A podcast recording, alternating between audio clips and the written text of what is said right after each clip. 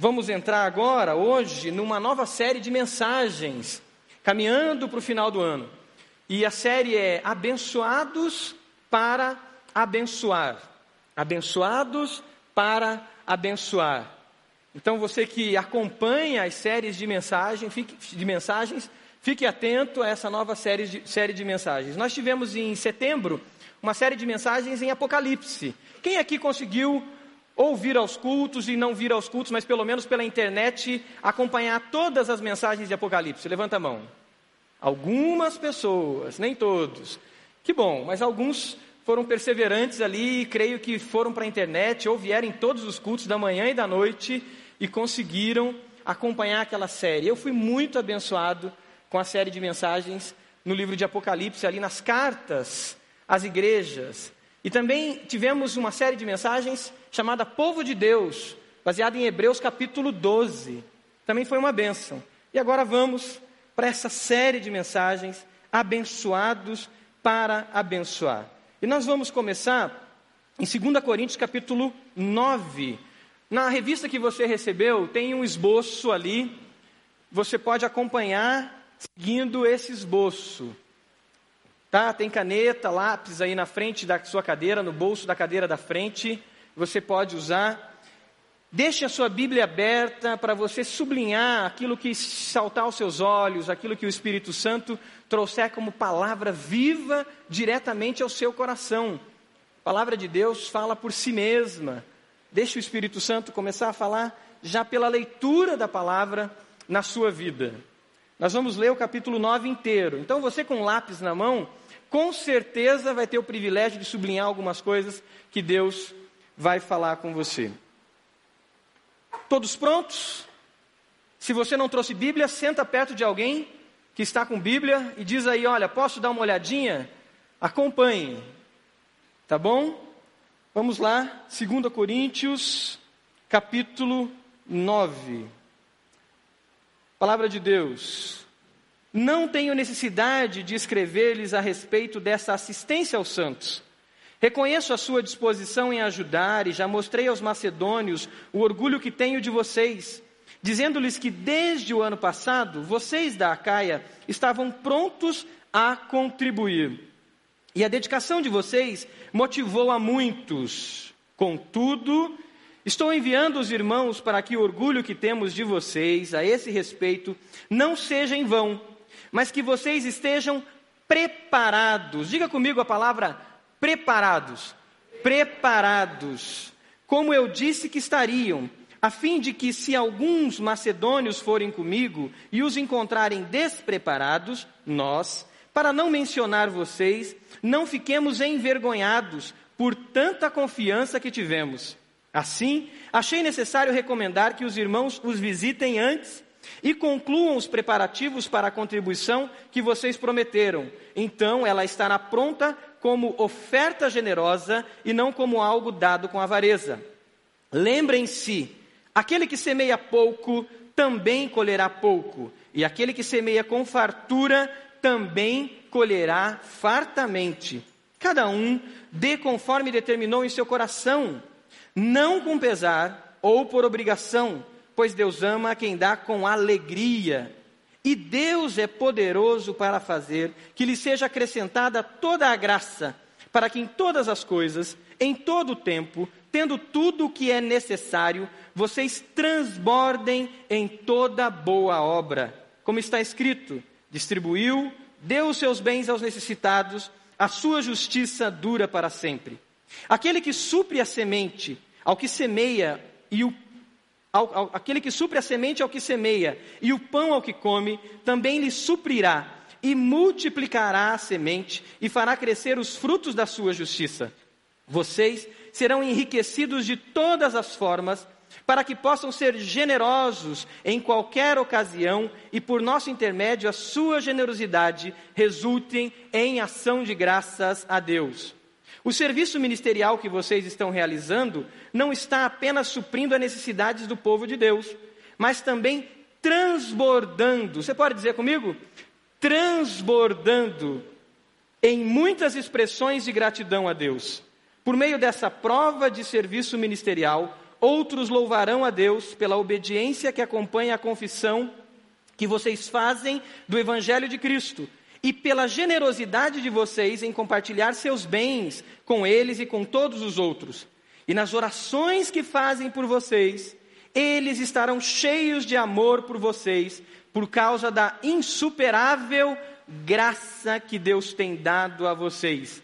Graças a Deus por seu dom indescritível. Em outra tradução, na João Ferreira de Almeida, diz assim o último versículo: Graças a Deus por seu dom inefável. Quem tem a João Ferreira de Almeida que diz inefável aí? Várias pessoas. Glória a Deus. Irmãos, a palavra de Deus. Vamos orar mais uma vez? Senhor, nós te agradecemos pela Sua palavra. A palavra do Senhor é viva e eficaz. E ela penetra, Pai, até a divisão da alma e do espírito. Ela sonda os nossos corações.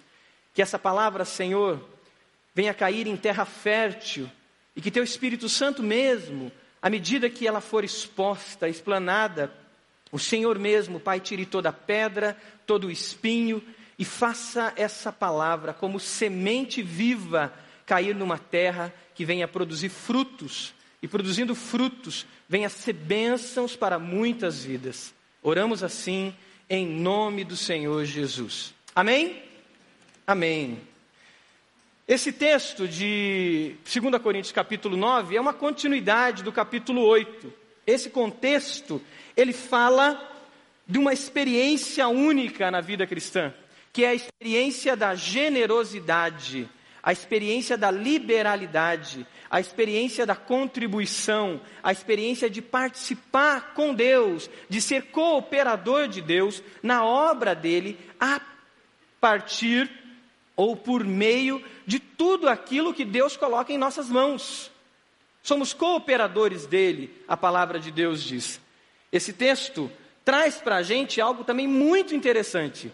Se nós lemos o capítulo 8 e agora no capítulo 9, nós vamos observar que essa, esse princípio da generosidade, esse princípio de servir através dos bens que o Senhor coloca em nossas mãos, é uma graça de Deus.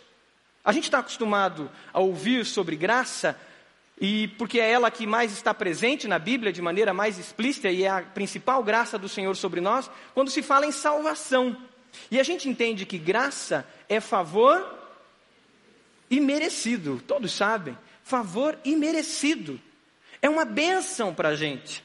E é algo que nos traz felicidade. Quando a gente recebe a graça do Senhor, nós ficamos alegres, ficamos felizes, temos paz em nosso coração, porque esse favor imerecido veio sobre nós. Nós não merecíamos. É aquele adolescente, aquele jovem que mesmo depois de um ano complicado, de situações adversas, o cara não estudou, o cara não fez o que ele deveria ter feito, e ele reprovou de ano, e por misericórdia e graça, o seu pai vem, provavelmente o disciplina se ele o ama, mas depois disso, ele dá um presente. E era o presente mais esperado desse adolescente. Era o presente mais esperado desse jovem. E ele entende que isso é graça. Eu não merecia. Eu não fiz o que eu deveria ter feito. Eu não cumpri com as minhas obrigações. Mas de repente esse pai se manifesta com graça sobre a vida dele. É algo que nos alegra e vai deixar você feliz, vai deixar qualquer pessoa feliz. Mas graça nós encontramos na Bíblia com conotações também diferentes. Por exemplo, nós encontramos graça no padecer pelo Evangelho, no sofrer pelo Evangelho. Se você for para Filipenses, que é um livro um pouquinho mais para frente, uma carta um pouquinho mais para frente, Filipenses 1, 29, você vai encontrar Filipenses 1, 29, o apóstolo dizendo o seguinte: Pois a vocês foi dada a graça de não apenas crer em Cristo, mas também de sofrer por Ele em algumas traduções, traz como privilégio, mas no original, e se você for para uma João Ferreira de Almeida, que é mais literal, você vai ver que a palavra é graça. A graça de sofrer. Aí você vai dizer, puxa, mas se graça é algo que me deixa feliz, sofrer não é uma coisa muito boa. Como é isso? como uma graça de sofrer, um favor imerecido de sofrer com Cristo. Mas nós encontramos também, voltando lá para 2 Coríntios capítulo 8 e 9, que a generosidade é uma graça. Vai para o capítulo 8 de 2 Coríntios. Capítulo 8 de 2 Coríntios, quando começa esse contexto do tema generosidade. Capítulo 8, versículo 1 diz assim: Agora, irmãos, queremos que vocês tomem conhecimento da graça que Deus concedeu às igrejas da Macedônia. Você pode dizer comigo, graça concedida? Graça concedida. Agora você pode dizer, graça concedida de ser generoso? Graça concedida de ser generoso. Foi isso. Olha o versículo 2. No meio da mais severa tribulação, a grande alegria e a extrema pobreza deles transbordaram em rica generosidade. Olha o versículo 4. Eles nos suplicaram insistentemente a graça de participar da assistência aos santos. Em outra tradução, traduziu graça por privilégio também. Mas os macedônios rogaram, numa outra tradução, imploraram insistentemente para participar dessa graça. Olha o versículo 6 do capítulo 8. Assim, recomendamos a Tito que, assim como ele já havia começado, também completasse essa graça da parte de vocês. A graça da generosidade. Todos querem a graça de Deus, não quer? Eu quero experimentar a graça de Deus. Mas será que nós queremos a graça de sermos generosos? É uma graça que nem todos querem, que nem todos aceitam. Se você estiver no seu esboço, estiver seguindo o seu esboço, você vai entender que essa graça, o primeiro ponto diz que essa graça nós podemos vivê-la independente das circunstâncias. Independente da maneira como nós estamos vivendo, essa graça é possível ser vivida. Nós lemos no capítulo 8 que os macedônios estavam passando por grande tribulação, eles estavam sofrendo. É isso que estava acontecendo com a igreja da Macedônia. Na verdade, eles estavam talvez mais pobres e mais necessitados do que a igreja de Jerusalém, que era a igreja que eles suplicaram para enviar uma oferta para aquela igreja. Provavelmente o apóstolo Paulo, ao ver a situação da Macedônia, disse: Não vamos pedir essa oferta aos macedônios. Eles estão tão necessitados, talvez, quanto os irmãos da primeira igreja que a primeira igreja cristã que está lá em Jerusalém. Mas os macedônios, no momento de tribulação, no momento de sofrimento, mesmo na pobreza deles, eles suplicaram essa graça. Nós queremos participar. Nós queremos esse privilégio. Nós queremos fazer parte dessa história, mesmo na situação em que nós nos encontramos. Capítulo 8, versículo 2 diz da severa tribulação: a grande alegria e a extrema pobreza deles transbordaram em rica generosidade. Tem gente que está esperando ficar rico. Tem adolescente que está esperando talvez começar a trabalhar para que ele possa ser generoso. Como se nunca passasse nenhum real pela mão dele. Tem jovem que está esperando se formar para ser generoso. Tem gente que está esperando organizar a vida para ser generoso. Tem gente que está esperando passar por um momento de luta para ser generoso. Está perdendo a graça da generosidade. A graça de participar e de ser cooperador de Deus na obra dele. E de experimentar os milagres de Deus a cada dia. Temos que ser igual os irmãos macedônios, temos que nos inspirar neles e dizer: Eu quero participar dessa graça, eu quero contribuir, eu quero fazer parte do reino de Deus, eu quero ser cooperador da obra de Deus, eu quero a graça de Deus em minha vida. Você pode dizer isso? Eu quero a graça de Deus em minha vida. Você pode dizer mais uma vez? Eu quero a graça de Deus em minha vida. Quem vive a graça da generosidade, além de vivê-la apesar das circunstâncias adversas, é alguém que tem consciência que não basta boa intenção. Alguém que tem consciência que sabe que não adianta eu ter somente uma disposição. Eu preciso mais para viver essa graça. Você vai para o capítulo 9 de novo, e você vai ver algo interessante do versículo 1 ao versículo 4 e versículo 5. Observa lá, leia novamente 9, do 1 ao 5. Não tenho necessidade de escrever-lhes a respeito dessa assistência aos santos. Reconheço a sua disposição. Ele está falando isso para a igreja de Corinto. Reconheço a disposição de vocês em ajudar. E já mostrei aos macedônios o orgulho que tenho de vocês, dizendo-lhes que desde o ano passado vocês da Acá estavam prontos a contribuir. E a dedicação de vocês motivou a muitos. Mas de repente aparece aí no versículo 3, e os vestibulandos podem até dizer o que significa isso, né? Na língua portuguesa, um contudo, porém, entretanto. Como que era o nome disso aí, vestibulandos? Conjunção adversativa. Quem fez vestibular hoje? Tem alguém que fez vestibular hoje? Estão todos em casa.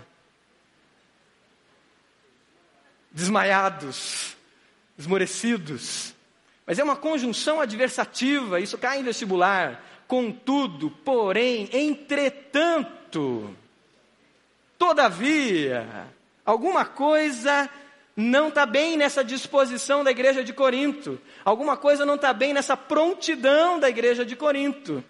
E aí o apóstolo diz: Estou enviando os irmãos para que o orgulho que temos de vocês a esse respeito não seja em vão, mas que vocês estejam preparados como eu disse que estariam, a fim de que, se alguns macedônios forem comigo e os encontrarem despreparados, nós, para não mencionar vocês, não fiquemos envergonhados por tanta confiança que tivemos.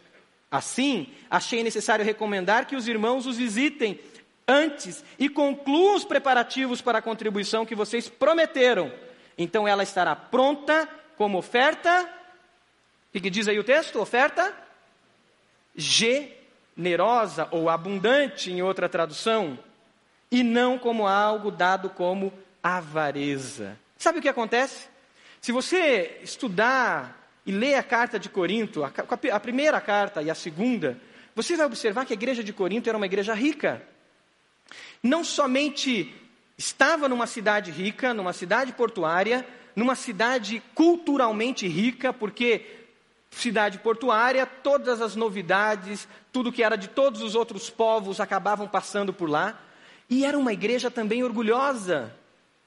E a primeira carta aos Coríntios, Paulo precisa advertir aquela igreja. E ele diz para aquela igreja: vocês têm muitos sábios entre vocês, vocês têm muitos mestres entre vocês, mas vocês têm poucos pais. E o primeiro capítulo de 1 aos Coríntios, ele fala sobre a loucura da cruz de Cristo, comparada com a sabedoria que aquela, que aquela cidade, que aquele povo, os gregos, tinham. E ele disse: Eu prego a vocês a cruz de Cristo, algo tão simples, mas que é escândalo para os judeus e é loucura para os gregos. E aí, Paulo, na primeira carta aos Coríntios, ele fala sobre as facções que existiam naquela igreja, sobre o partidarismo que existia naquela igreja. Eu sou de Paulo, eu sou de Apolo, eu sou de Fulano, eu sou de Ciclano. E ele descreve que aquela igreja precisava de algo muito mais profundo, quando ele fala no capítulo 12 sobre os dons. E ele fala sobre a diversidade de dons. Mas quando ele vai terminando o capítulo 12, porque aquela igreja era uma igreja rica em dons. Eu diria que uma das igrejas mais avivadas da época, onde realmente os seus cultos tinham todos os dons sendo manifestos, o dom da profecia era algo muito profundo naquela igreja. Tanto que 1 Coríntios capítulo 14, Paulo diz assim: quando forem profetizar, profetize dois ou três no máximo, provavelmente tinha uma meia dúzia trazendo palavras. E olha, quando alguém levantar uma palavra, que os outros fiquem em silêncio. Aí ele exorta sobre ordem no culto, fala sobre línguas, uma igreja que tinha dons e mais dons. Mas ele termina o capítulo 12 dizendo assim: depois de falar dos dons, contudo, eu quero apresentar a vocês um caminho ainda mais excelente. E aí começa o capítulo 13. E o que, que fala 1 Coríntios 13? Sobre o quê? Sobre o amor. E aí tem um hino ao amor. Uma, marav um maravilhoso, maravilhosa música, poesia, um cântico maravilhoso sobre o amor. E ele diz: é disso que vocês precisam, do amor. Provavelmente, a igreja de Corinto, empolgada em ser aquela igreja que está sempre à frente, que tem os melhores pregadores, que tem os dons e a diversidade de dons sendo manifesta, que está localizada num ambiente culturalmente nobre, excelente, que se orgulha de sua sabedoria, provavelmente ela se antecipou dizendo: Nós queremos ajudar e nós vamos fazer isso, e nós vamos mandar, e nós vamos levantar oferta aqui, e nós vamos resolver o problema de Jerusalém, da primeira igreja cristã. Mas Paulo conhecia aquela igreja, o apóstolo conhecia aquela igreja. E ele diz: Contudo, porém, entretanto, todavia, eu estou enviando para vocês alguém que vai acompanhar vocês de perto. Quem vive a graça da generosidade tem consciência que não basta boa intenção. Não basta essa disposição latina, muitas vezes, né? Nós, latinos-americanos, brasileiros, que nos empolgamos e a gente faz compromissos. Mas nós precisamos de discipulado. Nós precisamos de gente perto de nós. Nós precisamos de pastoreio. Nós precisamos de liderança. E Paulo faz isso porque Paulo não queria que eles perdessem o privilégio dessa graça. Que eles perdessem essa graça de participar. E aí ele diz: Eu estou enviando para vocês alguém que vai ajudá-los. Que vai estar tá aí em cima fazendo lembrar. Que vai ajudá-los a fazer prestação de contas. Irmãos, na vida cristã, como nós carecemos de pessoas para que nós prestemos contas. A pior coisa que existe na vida cristã é o orgulho da autossuficiência. É o orgulho de achar que nós podemos caminhar sozinho. A fé cristã não é uma fé isolada. A fé cristã é uma fé compartilhada. Ela é relacional. Não tem como sermos cristãos e virmos somente aos domingos, sentarmos aqui, ouvirmos uma mensagem, cantarmos um cântico e irmos para casa. Hoje de manhã ouvimos que cristianismo, a fé cristã, não é satisfação, mas é missão. E essa missão se dá onde dois ou três estiverem reunidos em meu nome. Ela é do grupo, da partilha. Essa missão se, se, se, subsiste através do cumprimento de um chamado, que é o chamado discipular. Fazer discípulos, andar com discípulos, termos discipuladores, pessoas que nós prestemos contas. Irmãos, se eu ficar sozinho, sem prestar contas, seja o meu discípulo, seja os meus discipuladores, seja o meu discipulador, eu corro um sério risco de cair exatamente naquele texto que Paulo diz assim, que a palavra diz assim: aquele que julga estar de pé, aquele que julga ser autossuficiente, aquele que julga que é capaz, aquele que julga que não precisa de ninguém. Cuidado para que não caia. Aquele que julga estar de pé, aquele que julga que não precisa de ninguém. Nós precisamos. E o apóstolo, e Deus foi sábio, e Deus foi generoso com essa igreja, em tocar no coração do apóstolo para enviar alguém para acompanhá-los e ajudá-los a serem generosos e viverem a graça da generosidade. Será que nós temos esse coração ensinável? Nós estamos prontos a ter alguém nos ajudando? Nós estamos prontos a viver uma caminhada discipular de fato? Nós estamos prontos a prestar contas da nossa vida? Nós estamos prontos, de repente, alguém como aconteceu numa caminhada discipular com, com um discípulo meu, e ele disse assim, pastor, na verdade ele não me chama de pastor, ele me chama de Marcos. E ele falou, Marcos, eu quero que você me ajude, me lembrando do dízimo. E eu fiquei surpreso, porque não era a pessoa que eu esperava que falasse isso. Mas nós estamos prontos a isso? Nós estamos prontos a prestar contas e, de repente, como eu vi jovens fazendo, colocar no seu computador um software que a hora que você entrar num, numa, numa, tela pornográfica, ele vai mandar uma mensagem para o teu amigo dizendo que você está entrando para ver pornografia? Nós estamos prontos. Se a graça de Deus está sobre nós, e se queremos experimentar mais da graça de Deus, estamos prontos a sermos ensinados, como eles se dispuseram, como eles aceitaram, como, e, como a palavra de Deus ensina que a gente deve viver. Prestar contas.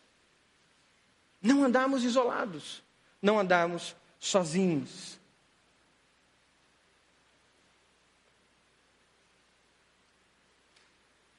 ofertar ao Senhor,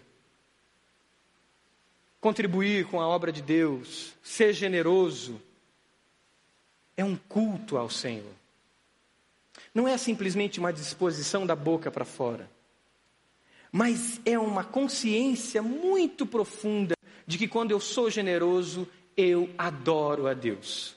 Quando eu dirijo o culto, eu sempre estou dizendo: não deixe essa bandeja passar por perto de você como uma simples bandeja. Essa bandeja sagrada.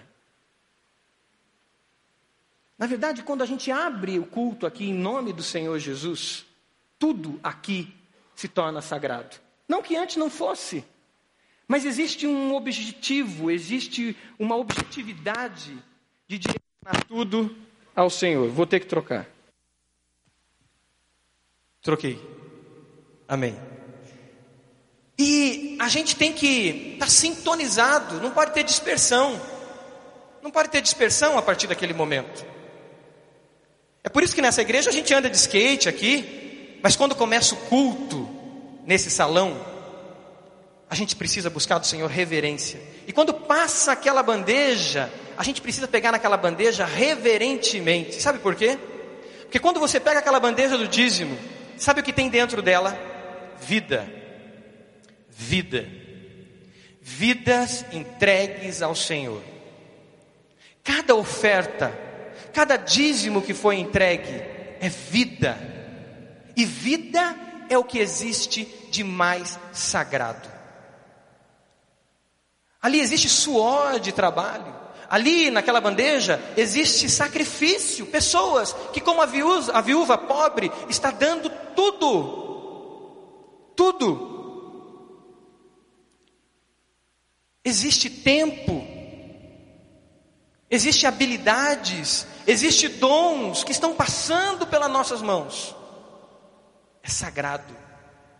É por isso que nós temos que orar pela administração da nossa igreja, nós temos que orar muito por aqueles que administram as finanças da igreja, porque eles estão mexendo com o sagrado. E ai daquele que profana aquilo que é sagrado. É muito sério. É muito sério. Você pode abrir um pouquinho mais para frente de novo em Filipenses capítulo 4, versículo 18?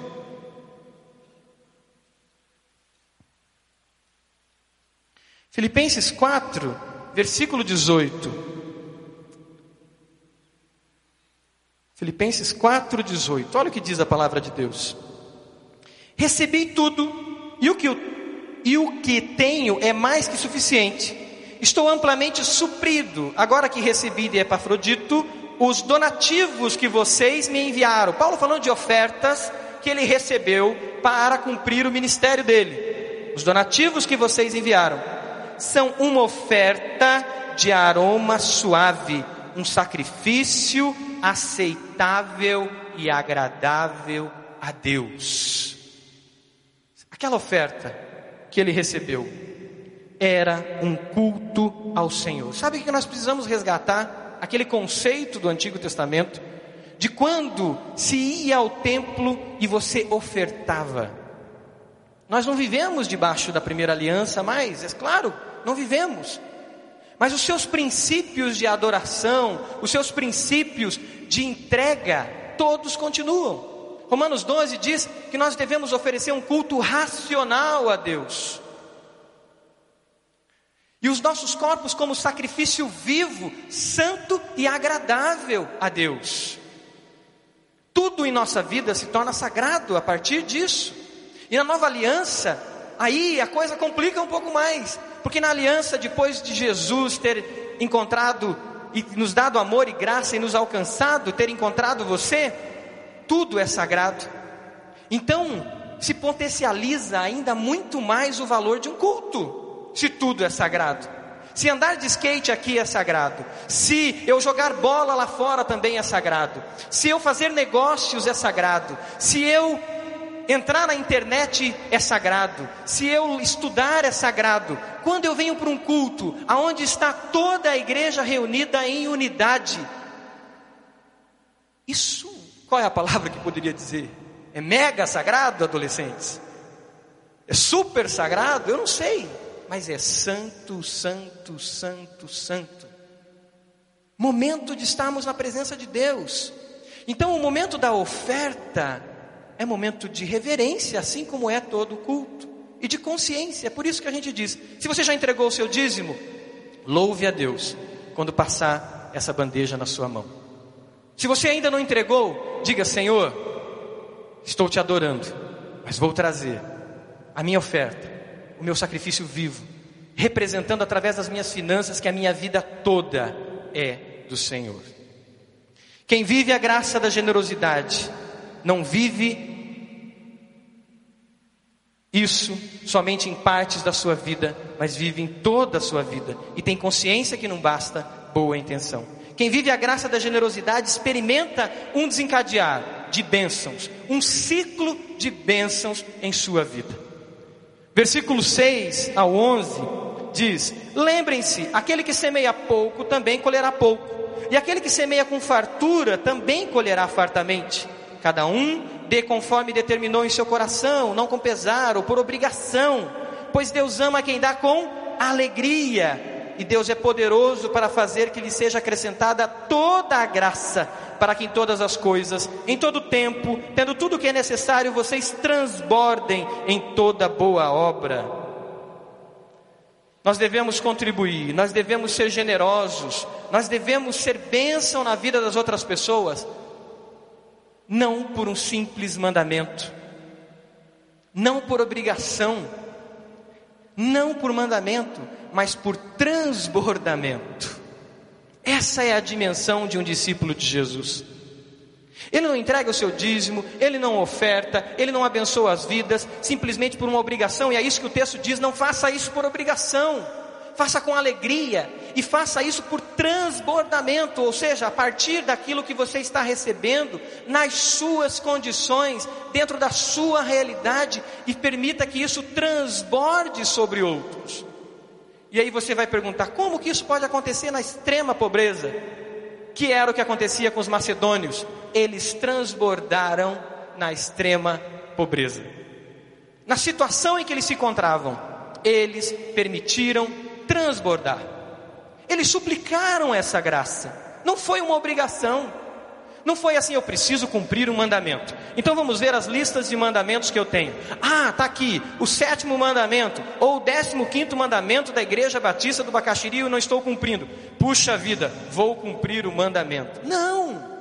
Nós vivemos debaixo da graça, e ser generoso é uma graça, é um favor imerecido para nós. Graça de Deus. Transbordar. Sabe por que, que a gente transborda? Tem uma imagem ali de um copo transbordando. Nós transbordamos porque a fonte é Deus. Cadê aquela imagem? A fonte é Deus. E vem dele. E à medida que nós recebemos, na medida daquilo que Deus sabe que supre todas as nossas necessidades, e muitas vezes na nossa vida, aquilo que Deus sabe que supre todas as nossas necessidades é a extrema pobreza, nós vamos transbordar. Nós vamos transbordar.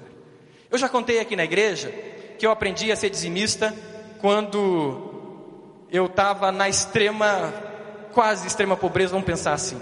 A empresa tinha falido, tinha recentemente vendido o carro porque não tinha condições de cobrir as despesas que eu tinha. Eu ia para os clientes de ônibus, chegava em alguns clientes que eu tinha recém fechado, com os sapatos todos sujos. Eu lembro de ir na Romanha, que era aqui em Pinhais, tinha estrada de terra naquela, naquela época, não sei se agora já arrumaram ali perto da Romanha. E eu tinha recém fechado a Romanha, e aí eu literalmente chorei na frente do portão da Romanha dizendo: Deus tem misericórdia. Como que o César, que é o dono da Romanha, vai me ver com um sapato assim? O que, que ele vai pensar da nossa empresa? E o meu sócio? O que, que ele vai pensar? Eu estou queimando o filme da Praciste. E eu lembro da minha esposa dizendo o seguinte: Eu aprendi desde criança a ser dizimista. E eu dizia para ela: Nós não temos condições de ser dizimistas. E ela falou: Eu aprendi que a primeira coisa é separar aquilo que é do Senhor. Eu dizia, mas não temos nem que separar aquilo que é do Senhor. E ficamos seis meses numa crise conjugal, nos primeiros meses de casamento, por causa de uma coisa chamada dízimo. Mas ela queria transbordar. Ela queria transbordar. E depois de uma caminhada, a gente começou a agir pela fé e transbordar. E sabe o que Deus fazia? Sabe o que Deus fazia? Meu apartamento estava pronto para ir para leilão e fechava um negócio. Ia lá e pagava três parcelas. Aí o apartamento estava chegando para o leilão, fechava um negócio. Ia lá pagava três parcelas. E Deus, naquela extrema situação de necessidade, esposa estagiária de direito, né? Você sabe, ganhava nada. Parcela de, de apartamento para pagar, responsabilidades. Consciente que Deus estava me disciplinando que eu estava crescendo, estava tendo o privilégio de participar da graça da generosidade. Eu não tinha essa revelação tão clara ainda não. Essa revelação foi mais para frente que eu fui ter. Mas graças a Deus por uma discipuladora muito boa, que foi a minha esposa. Marido, saiba que a sua mulher foi colocada do seu lado como sua discipuladora. Esposa, saiba que seu marido é o sacerdote do lar responsável sacerdote dentro da sua casa e é o seu primeiro discipulador. Filhos, adolescentes, jovens, saibam que seus pais são os seus discipuladores e eles estão ali para te ajudar a transbordar de toda a graça de Deus. Amém? Amém? É isso, transbordar. A fonte é Deus. Nós somos os despenseiros. Despenseiros é aqueles que cuidam da dispensa. E eles vão para a dispensa e distribuem. Nós somos esses cooperadores. É graça que gera graça. Por isso é um ciclo de bênção. É um transbordar do Senhor em nós. Você tem experimentado isso na sua vida? A palavra diz aqui que nós temos toda a suficiência do Senhor temos tudo o que é necessário, e o Senhor nos dará tudo o que é necessário. O objetivo não é você ser um milionário, mas é você ter o suficiente para transbordar. E Deus permite transbordar. O texto ainda diz que nós somos multiplicadores. Transbordem essa bênção, toda boa obra. Multipliquem isso na vida de outras pessoas. Veja o versículo 10. Acompanhe o versículo 10 de 2 Coríntios 9. Aquele que supre a semente ao que semeia e o pão ao que come, também lhe suprirá e multiplicará a semente e fará crescer os frutos da justiça. Fará crescer os, os frutos da justiça. Semear é transbordar. E lembra aí a figura do agricultor, né? A gente é muito urbano, mas a gente sabe um pouco como funciona a questão do agricultor. Ele sai semeando. Agora, imagine que ele lance uma semente num metro quadrado.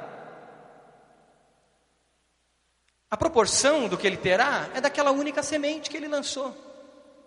Agora, se ele semeia com abundância, dentro das proporções necessárias para aquele metro quadrado, ele vai colher com abundância, ele vai colher de maneira abençoada. Deus irá multiplicar. Quando falta liberalidade em minha vida, eu vou ter sempre menos do que Deus tem para me dar. Quando falta liberalidade em minha vida, eu vou ter sempre menos do que Deus tem para me dar. Aonde você precisa semear? Aonde nós precisamos semear? Será que é dentro da nossa própria família? De repente, dentro da nossa própria família? Existia uma situação muito complicada entre os gentios e a primeira igreja cristã que estava em Jerusalém. E o apóstolo, quando olha para Jerusalém, ele vê também uma possibilidade dessas bênçãos dos gentios sobre Jerusalém, sobre a igreja cristã de Jerusalém, de essas bênçãos mostrar o amor de Deus e dessa generosidade trazer reconciliação até, porque alguns lá em Jerusalém que eram extremamente legalistas, olhavam para os gentios de canto de olho, não entendiam, não tinham essa revelação de Deus sobre a graça de Deus manifesta a todos os povos ainda, mesmo sendo cristãos. E essa generosidade iria trazer reconciliação. Talvez você precise agir com generosidade para alguém que você perdoou. E você perdoou. Você declarou perdão. Mas essa pessoa hoje está precisando, está necessitada. E vai ser a hora de você colocar a mão no bolso. E de você ter uma atitude generosa e abençoar a vida dessa pessoa. E dizer: Eu quero abençoar a sua vida. Eu quero ser generoso, assim como eu fui alcançado pela generosidade de Deus. Quem precisa? Seu vizinho, alguém aqui na igreja, alguém da sua célula, precisa experimentar a generosidade que Deus irá derramar através da sua vida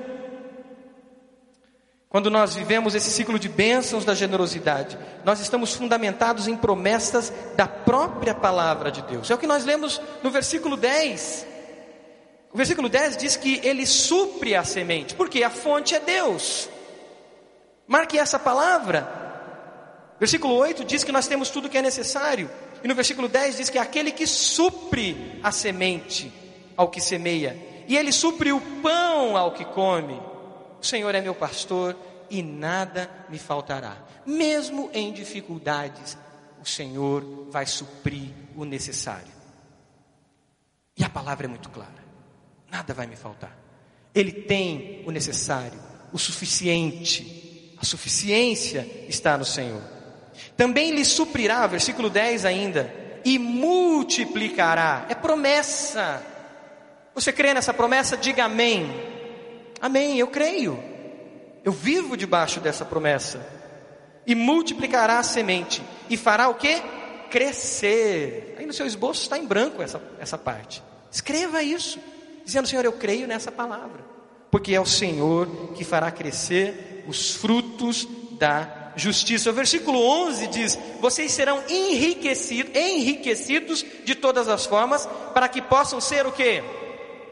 Generosos para que possam ser generosos em qualquer ocasião e por nosso intermédio a sua generosidade resulte em ação de graças. Quem vive a graça da generosidade também experimenta um desencadear de ciclos de louvores. Um ciclo de louvor a Deus. Ações de graça que chama ação de graça e que chama louvor a Deus. É isso que acontece. Olha o versículo 12 em diante. O serviço ministerial que vocês estão realizando não está apenas suprindo a necessidade do povo de Deus. A gente não pode olhar aquilo simplesmente como algo é, material.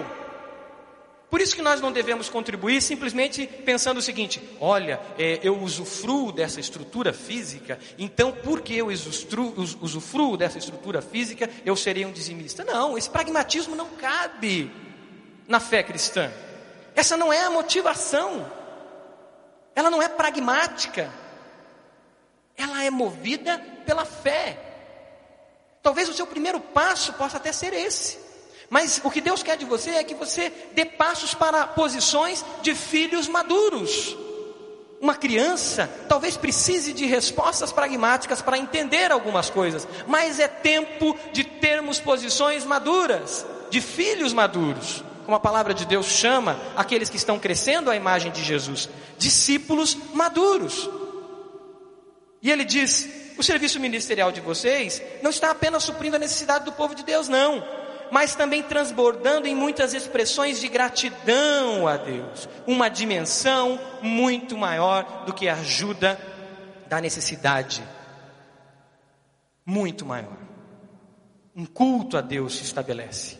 A adoração a Deus se estabelece. O nome de Deus é glorificado. Jesus é amado e glorificado. Porque Ele mesmo disse: aquilo que vocês fizerem a alguns desses pequeninos, vocês fazem a quem? A mim. É a mim que vocês fazem. A generosidade promove algo que mexe no mundo espiritual e mexe com a realidade espiritual não é algo simplesmente pragmático que a gente faz por causa de causa e efeito, por causa disso ou daquilo. Ela tem que brotar de um coração de fé. Quem recebe, quem assiste, quem doa, dá louvor a Deus. Quem está recebendo, dá louvor a Deus. Quem está vendo aquilo, dá louvor a Deus. E quem está doando, dá louvor a Deus. Um espírito de gratidão se estabelece ela edifica a alma de quem recebe, ela vai além. Olha só, mas também transbordando em muitas expressões de gratidão a Deus. Versículo 13: Por meio dessa prova de serviço ministerial, outros também louvarão a Deus, aqueles que assistem, pela obediência que acompanha a confissão que vocês fazem do Evangelho de Cristo. Sabe o que, que a palavra nos chama aqui? A generosidade se torna uma declaração pública, uma declaração de fé prática, encarnada, viva da palavra de Deus. Sabe aquela declaração de fé que a gente dá quando vai se batizar? Quando a gente faz uma declaração de fé aqui, e quando a gente vai batizar alguém, a gente diz assim: Irmão, segundo a sua profissão de fé ou declaração de fé, eu te batizo em nome do Pai, do Filho e do Espírito Santo. Essa é uma declaração de fé verbal, que diz muito. Mas Deus quer de nós uma declaração de fé encarnada, missional, que é aquela que se revela em ações. E aqui a palavra diz: por meio dessa prova de serviço ministerial, outros louvarão a Deus pela obediência que acompanha a confissão que vocês fazem do Evangelho de Cristo e pela generosidade de vocês em compartilhar seus bens com eles e com todos os outros. Olha o versículo 14: e nas orações que eles fazem por vocês eles estarão cheios de amor por vocês, por causa da insuperável graça de Deus dada a vocês. Nós produzimos vida na vida daqueles que nós somos generosos. Nós produzimos vida quando doamos vida. Nós produzimos vida quando nos oferecemos como sacrifício vivo a Deus. Nós produzimos vida quando nós entregamos o nosso dízimo e ele é transformado em vida e ele alcança vidas até os confins da terra. Nós produzimos vida. Estamos prontos para produzir vida? Eu creio que no poder do Espírito Santo você está pronto. E é Ele que vai te capacitar. Eu creio que no poder do Espírito Santo eu estou pronto. E é Ele que vai me capacitar. Ele fala aqui no final do versículo 14 sobre as orações deles. Tive uma experiência que mudou minha, as, minhas orações, as minhas orações mudaram por causa dessa experiência e mudou mais ainda a minha experiência de ofertar. Eu sempre gosto nas minhas férias, quando eu pego, pegava, agora não consigo mais pegar férias longas, mas quando eu pegava as férias longas e fazia viagens longas, eu gostava de separar sempre 5 a 10 dias para estar com algum missionário, onde eu estivesse. E graças a Deus eu e a Pri pudemos conhecer vários missionários. E todos os missionários que nós conhecemos, que a gente passou pela casa deles, seja meio-dia, seja um dia inteiro, seja cinco dias, como nós ficamos em Moçambique, eu guardo muito forte no meu coração as orações que esses missionários faziam à mesa. E a maneira que eles oravam. E a gratidão no coração deles por cada pessoa que ofertava. Aquilo mexeu comigo. Eu já contribuía com missões, mas pode ter certeza, foi numa dessas viagens que eu voltei e Deus falou para mim algo muito forte. E Deus falou: Marcos, eu quero X% de toda a sua empresa para missões. Eu falei: Deus, isso não vai dar certo. É complicado. E a Pri, não sei se vai aceitar. E eu lembro que eu cheguei em casa e eu falei: então tá bom, se é da sua vontade, o senhor vai falar o mesmo percentual para ela. É o Senhor que é Deus, poderoso, eu estou dando um passo de fé. E eu falei: Pri, Deus está me incomodando com um percentual. E eu queria ver se você entende, eu quero que você ore, que você diga um percentual. E é para missões, não é para outra coisa, isso é só para missões. E eu lembro que ela falou exatamente o percentual que eu tinha no meu coração. Quando eu falei isso para o meu sócio, ele quase caiu de costa. Mas foi Deus. Mas de ver as orações daqueles missionários. E mudou a minha maneira de orar. O senhor Renato já deve ter visto algumas vezes, eu sendo muito grato por essa igreja ter convidado pastores para ter tempo integral aqui. E nós oramos por cada um de vocês. E somos servos de vocês, porque vocês entenderam que precisavam ter pastores, alguns pastores, tempo integral. E cada um de vocês é lembrado em nossas orações. Eu poderia estar lá na empresa. Pastor Renato poderia estar na Band. Ou em qualquer outra empresa de telecomunicação, né? Mas Deus um dia mexeu no coração de vocês.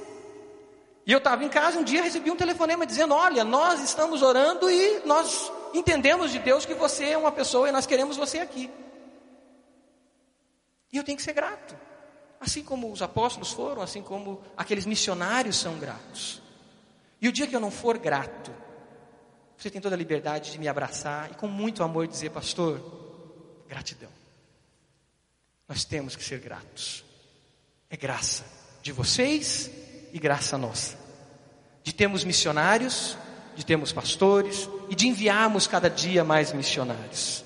Mas sabe por que isso acontece? O versículo 15 fecha isso de uma maneira maravilhosa e que tem uma palavra aí que na, na, em outras traduções eu, eu, ela é muito, muito até gostosa de falar. Versículo 15 diz assim: Graças a Deus por seu dom inefável. Na NVI diz indescritível. Mas sabe o que quer dizer inefável?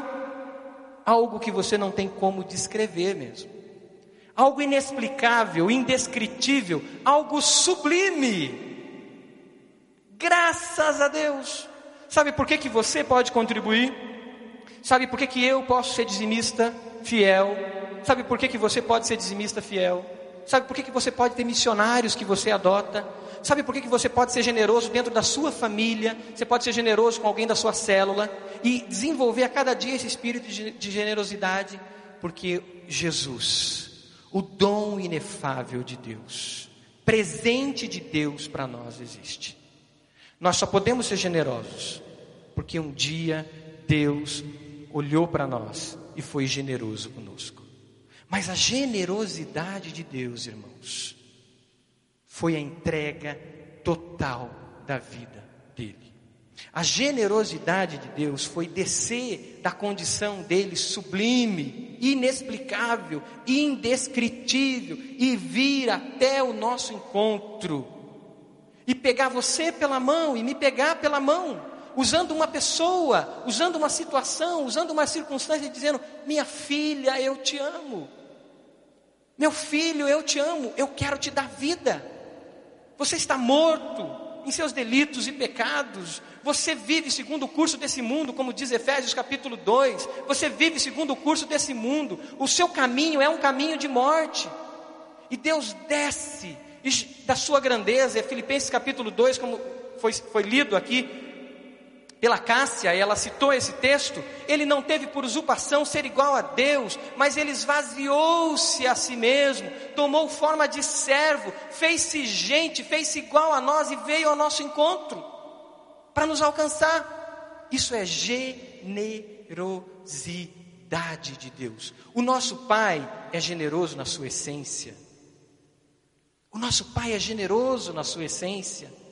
E é isso que o Pai nos chama a ser: generosos, desapegados, confiar nele, confiar que Ele supre todas as coisas. É isso que Ele espera de mim, é isso que Ele espera de você. É isso que ele espera da Igreja Batista do Bacaxiri, que é o corpo de Jesus, corpo de Cristo vivo nesse lugar. Você pode fechar os seus olhos?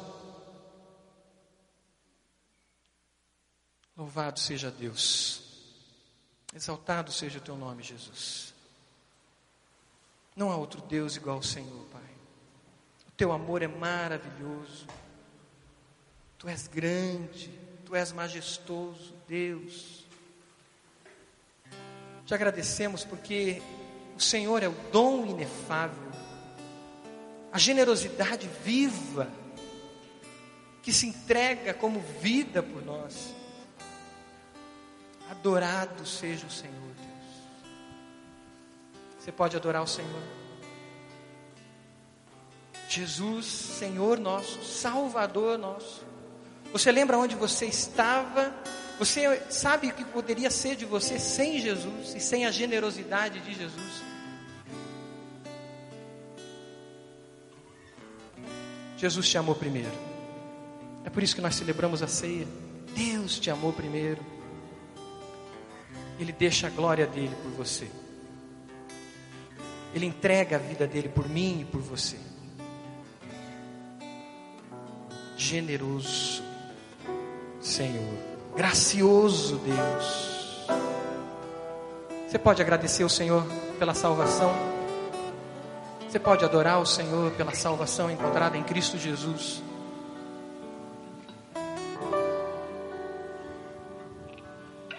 Enquanto a igreja ora e adora o Senhor, eu quero fazer um convite a você que talvez conheça Jesus, ouviu falar de Jesus, você frequenta essa igreja, mas você não fez uma entrega total de vida a Jesus. E sabe por que eu quero dizer que você não fez uma entrega total e você sabe que você não fez? Porque você sabe que tem áreas da sua vida que você reluta em entregar a Jesus. Mas saiba que Jesus te ama, Jesus te amou naquela cruz, e essas áreas da sua vida que você reluta em entregar a Jesus, Ele levou sobre a cruz.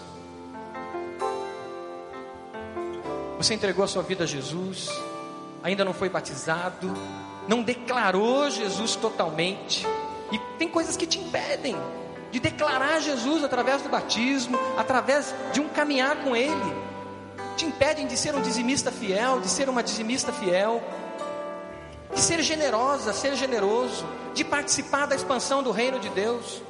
Eu quero te convidar, em nome do Senhor Jesus e na autoridade do nome de Jesus, a nessa noite dizer: Jesus, eu aceito o dom inefável, eu aceito a tua graça, eu aceito o teu amor, eu aceito que o Senhor me salvou, que eu estava condenado, que eu estava condenada e que sem o Senhor eu estou num caminho de morte, por mais que eu seja um religioso que passe de vez em quando aqui nessa igreja, por mais que de vez em quando até eu dê umas ofertas por mais até que eu seja um dizimista, mas eu sou um dizimista por mandamento e não por transbordamento da graça. E eu quero me entregar ao Senhor. E quero te receber como Senhor da minha vida, como Salvador. E se alguém me salvou, a vida é dele. A vida não é mais minha, ela pertence a ele. Você entendeu isso? O Espírito Santo deixou claro isso a você. Você permitiu, permita ao Espírito Santo revelar isso para você, muito claro. E as minhas palavras não conseguirão, mas eu sei que o Espírito Santo está falando com você. Você quer entregar a sua vida ao Senhor Jesus? Levante uma das suas mãos dizendo: Eu quero, eu aceito Jesus como meu Senhor e Salvador. A minha vida toda pertence a Ele. Levante a sua mão. Você está entregando a sua vida a Jesus hoje. Faça uma oração comigo. Amém, amém. Esse jovem Senhor aqui à minha direita, Deus abençoe. Amém. Mais alguém levante a sua mão. Amém. Essa senhora, jovem senhora aqui, Deus abençoe em nome de Jesus. Mais alguém levante a sua mão. Levante a sua mão. Você entendeu? Espírito testificou seu coração clareza de entrega total ao Senhor. Levante a sua mão. Diga: Eu quero entregar minha vida ao Senhor. Eu vou fazer uma oração. Eu quero que vocês repitam comigo. Você que está entregando a vida ao Senhor. Diga, Senhor Jesus, eu sei que eu sou pecador, pecadora. Eu sei que eu tenho relutado em entregar totalmente a minha vida a Ti. Eu confesso que a minha entrega às vezes é um passinho de nada. Diga comigo, Senhor Jesus, mas nessa noite eu aceito a Tua graça, eu aceito a tua, o Teu amor eu aceito a Sua salvação. E eu quero que o Senhor seja meu Senhor e Senhor de toda a minha vida.